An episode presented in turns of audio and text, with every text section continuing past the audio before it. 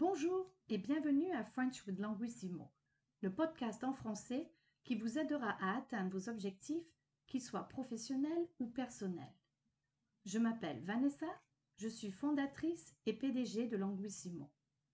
Aujourd'hui, je vais couvrir les deux mots du jour, grève et grief.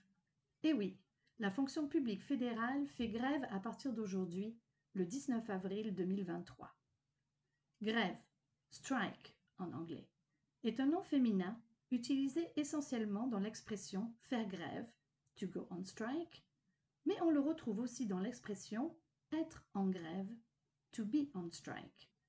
La grève dont je me souviens le plus est celle des bus en 2008, car je devais rentrer du travail à pied et cela me prenait plus d'une heure et demie.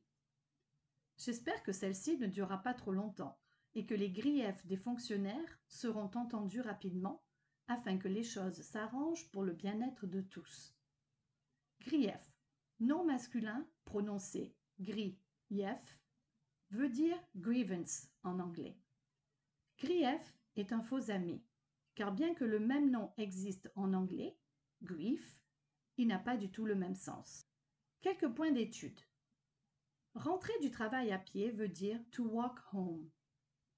Le verbe espérer est toujours suivi du futur simple. Afin que est suivi du subjonctif. Il a comme synonyme pour que, qui est un peu moins formel. S'arranger veut dire to get better. Bien-être veut dire well-being. Quelques questions de pratique. Faites-vous grève aujourd'hui?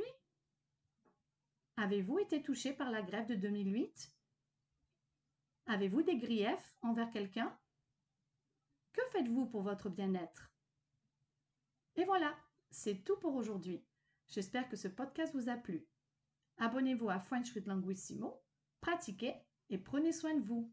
À bientôt!